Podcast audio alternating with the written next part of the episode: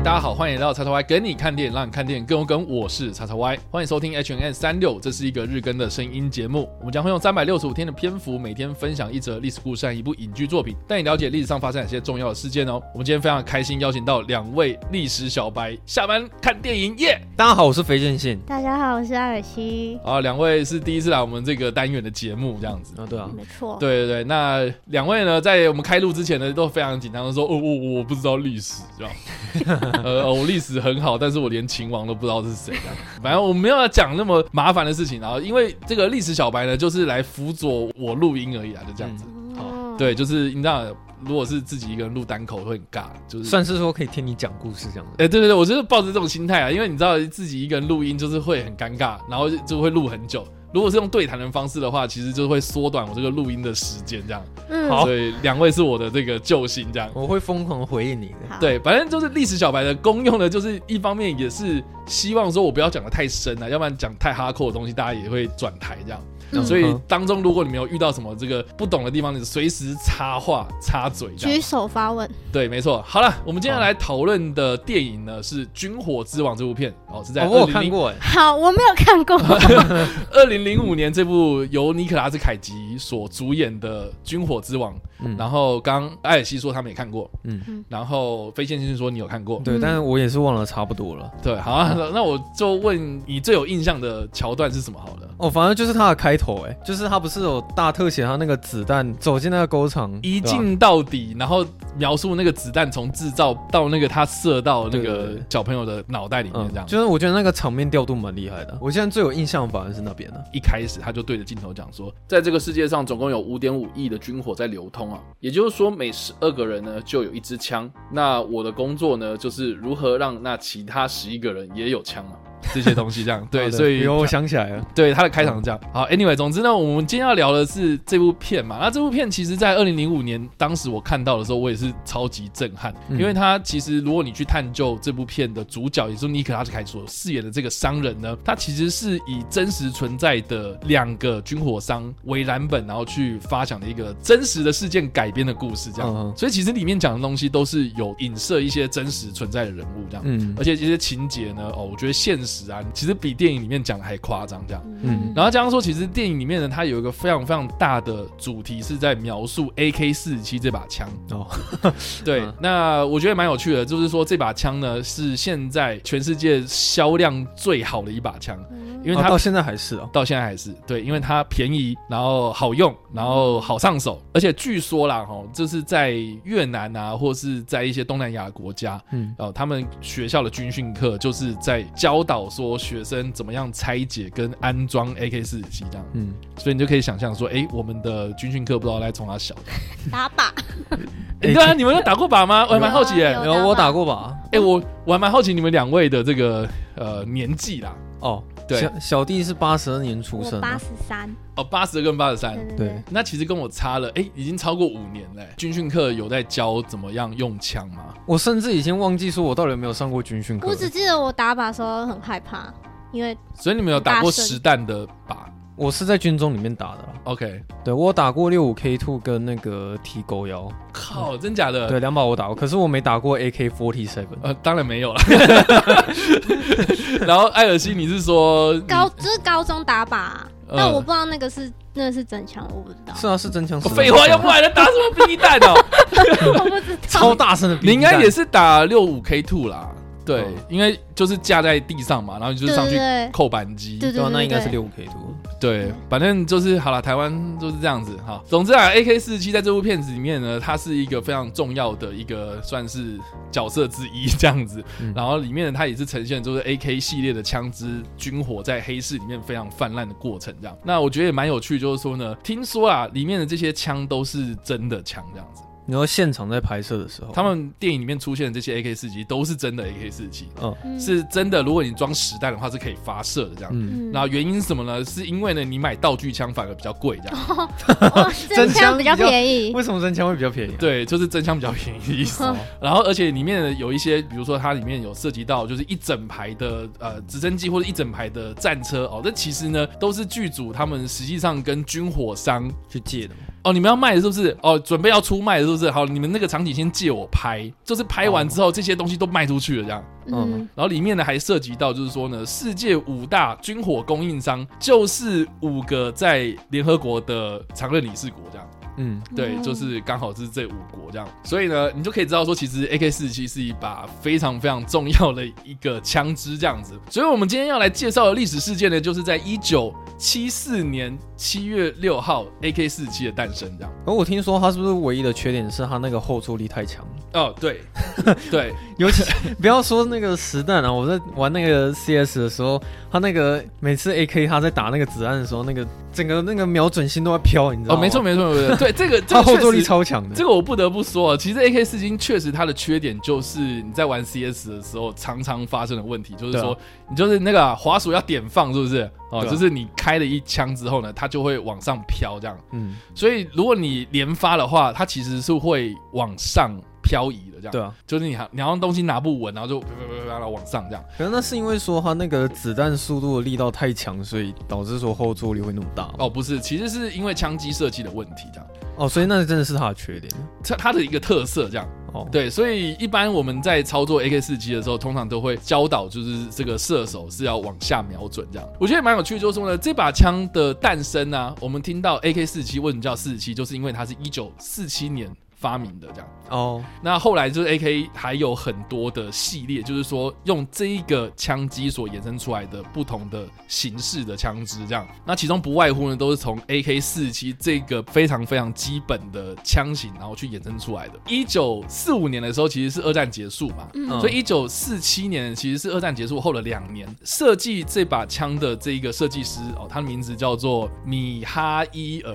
卡拉申尼科夫这么难念呢？对，其实卡拉申尼科夫就是 AK 的意思。哦，对，所以为什么叫 AK 四七，就是他的姓，那个人名对，那个年份这样。没错，没错，没错。好，那这个人呢，他其实是出生在一九一九年西伯利亚的一个农民家庭的一个机械设计师。他在二战之前，也就一九三八年的时候呢，就加入了装甲部队。所以他在二战期间呢，他是担任所谓的战车的指挥官的一个角色。这样，他在这个受伤被送到这个战争医院的时候呢，他就发现说，哦，他身边有很多这种受伤的战友们，嗯，他们都在抱怨一件事情，就是说呢，当时的苏联生产的枪支非常非常的烂，这样，所以品质都有问题，品质有问题之外呢，他们宁愿把自己手上的枪丢掉，然后去抢那个德军手上的枪这样子，所以他当时在医院里面就访问了他很多的战友，就是说什么，哎，那你为什么会想要去拿德军的那把枪呢？嗯，所以呢，他就是问了很多，就是说，哎，他们使用枪支的一些成果。那当时他们就有研究了一把，就是在二战末期德军他们配置的一把突击步枪，叫做 STG 四十四。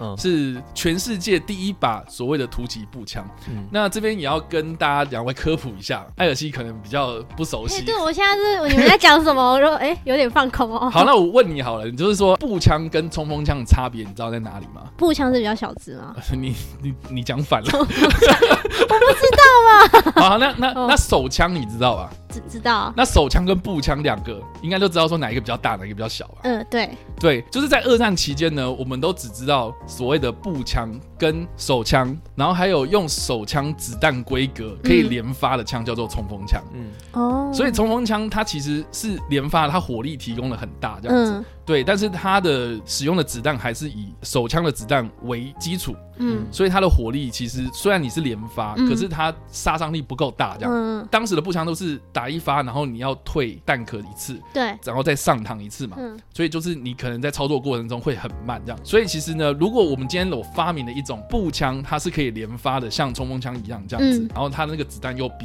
手枪的子弹还要更大的话，嗯、那我提供的火力跟杀伤力就会更高，这样。嗯、所以当时的德军呢，他们就发明了我刚刚说的这个 STG 四十四啊，为什么叫四十四？就是一九四四年 对，就是二战结束前一年才发明出来的这种步枪呢，它就把它定义成是所谓的突击步枪，它就是用步枪的子弹，然后但是可以连发。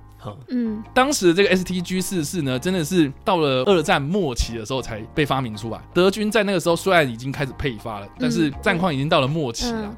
哦，所以就没办法这个改变这个事实，让我们战败的事实这样。所以 STG 四四呢就沦落到很多的同盟国的国家里面，然后被研究这样。那其中呢就是到了这个苏联手上。嗯，那当时的这个卡拉申尼科夫呢，他在这个战场的医院里面呢，就是访问了很多战友，然后又去研究这个 STG 四四突击步枪啊，所以就把很多的意见全部都融合在一起，才发明出来这个 AK 的原型枪。那那个 AK 最大的特色呢，就是在于说它的这个枪机是经过恶劣环环境的测试。也就是说呢，它有经过，比如说泡在水里面、泡在泥水里面、泡在烂泥巴里面，还可以就是正常运作。嗯，对，很大的原因是因为呢，它把这个枪机设计的非常非常简单。嗯，哦，这个也是为什么我们刚刚所提到，就是说有很多的东南亚国家，他们在军训的时候，其实都是小朋友也可以操作得了，因为真的太简单，你不会很复杂的东西，枪机很简单，所以在一些机械的零件跟零件之间，其实有很大的缝隙啊。所以呢，在操作上面啊，或者在这个恶劣的环境之中呢，它就有这种空隙是可以允许在恶劣的环境之中使用这样。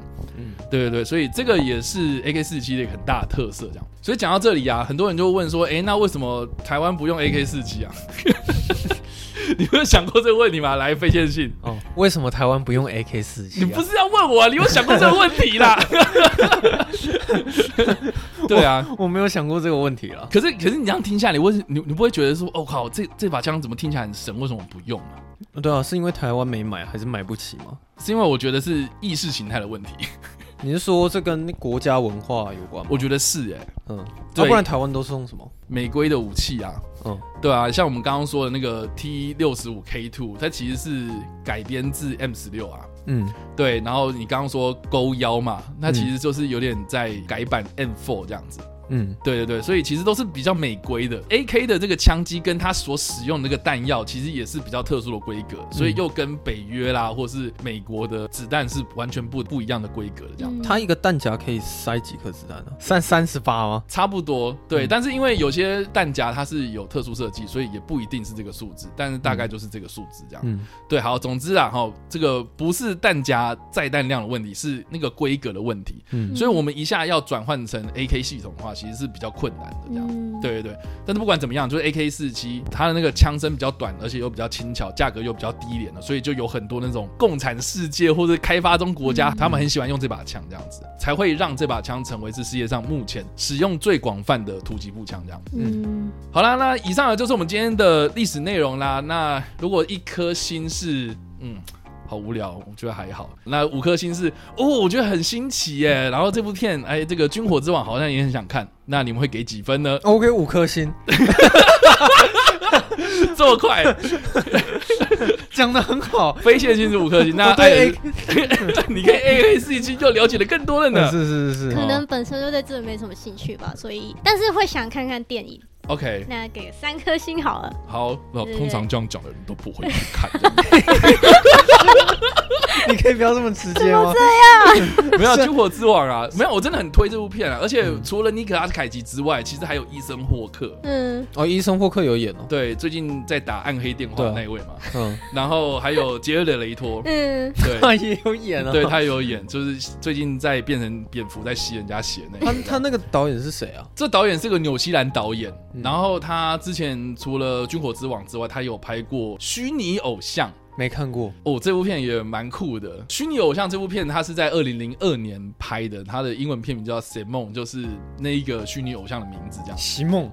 对，是席梦。嗯、然后二零零二年，我觉得蛮酷，就是说呢，我们现在看到很多那种 VR 什么初音啊，哦这种虚拟的偶像嘛。嗯。可是他在二零零二年的时候就已经提出这个概念，就是说当时有一个过气的导演，他想要重振自己的演艺事业，所以他用 AI 系统，他用那个人工智慧，然后去推了一个虚拟的人物，嗯，然后就意外爆红这样。结果他就是要每天就是去 cover 很多那种什么访谈邀约，然后什么的，就是。他就是他要去 cover 这件事情，这样，嗯，所以当时就是有去探讨所谓的媒体乱象这件事情，嗯，我觉得在二零零二年那个时候推出的时候太前卫了，所以虚拟偶像这部片没有很红，哦，对，而且它是好看的，我觉得是很好看的，而且他男主角是艾尔帕西诺，哈，对，教父啊，对对，所以其实我觉得啊，那部片真的太前卫了。然后你说近期的话，其实比较少，他他是叫什么？他叫什么？他叫安德鲁尼高。我看他有那个终、啊、点站，对，终点站他是编剧哦，对，然后你说编剧的话，他还有那个《楚门世界》，他也有当编剧这样子，那部很好看，对，那部也很好看，也是经典中的经典。然后还有《航站奇缘》，我记得也有。是他的编剧作品，这样。汤姆汉克斯演的。对对对对对。但是你说导演的话，你们刚刚所提到的那些电影，其实就就不是他导的啦。哦。对，是他编的。啊，总之啊，我就觉得就是他最近的作品比较少啦。然后我现在看到查到的资料是二零一八年的一部片叫《世界战》，我有看过哎，克里夫·欧文吗？哦天哪，他现在也一把年纪了。对对对，《世界战》这部片，嗯，好哦。那以上呢就是我们今天所分享的历史故事，还有我们所推荐的电影啊。不知道大家怎么想？欢迎在留言区嘛留言，或在首播的时候来跟我们做互动。当然了，如果喜欢这部影片或声音的话，也别忘了按赞、追踪我们脸书粉丝团、订阅我们 YouTube 频道、IG 以及各大声音平台喽，或者在 Apple Podcast 和 Spotify 上留下五星好评，并且利用各大的社群平台推荐和分享我们节目，让更多人加入我们的讨论哦。以上呢就是我们今天的 H N 三六五的内容，希望你们会喜欢。我们下次再见，拜拜拜拜拜。